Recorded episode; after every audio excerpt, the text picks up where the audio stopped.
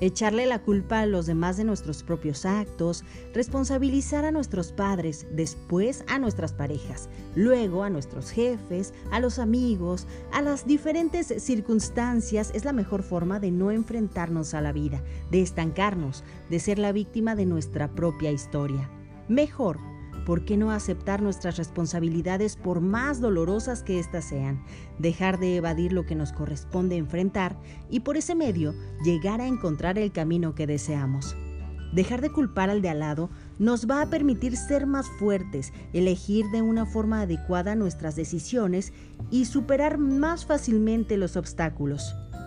Quien va por el éxito es responsable, no da excusas, es congruente e inspira confianza y esto de manera inmediata nos va a generar nuevas oportunidades en todos los aspectos de la vida. Es importante reconocer cuando no podemos cumplir con nuestras responsabilidades y pedir ayuda si es necesario. No aceptar más de lo que podemos cumplir para no quedar mal. Prevenir y hacer una lista de prioridades para llevarlas a cabo con éxito. Debemos aceptar nuestras virtudes y también nuestros defectos para ser responsables y para eso debemos aprender a conocernos muy bien.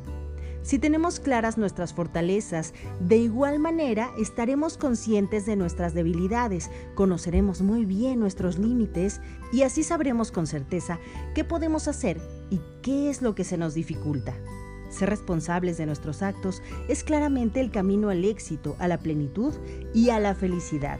Seremos más fuertes, con una autoestima más sólida, con la capacidad de encontrar mejores opciones y nuevas oportunidades para cumplir nuestras metas. Muchas gracias por escuchar este podcast. Yo soy Marta Agüen y puedes encontrarme en mis redes sociales como Talk, a w n t o k Y escúchame a través de popfm.mx de lunes a viernes de 9 a 11 de la mañana. Y deseo que tengas la oportunidad de encontrar el camino al éxito haciéndote responsable de tus actos.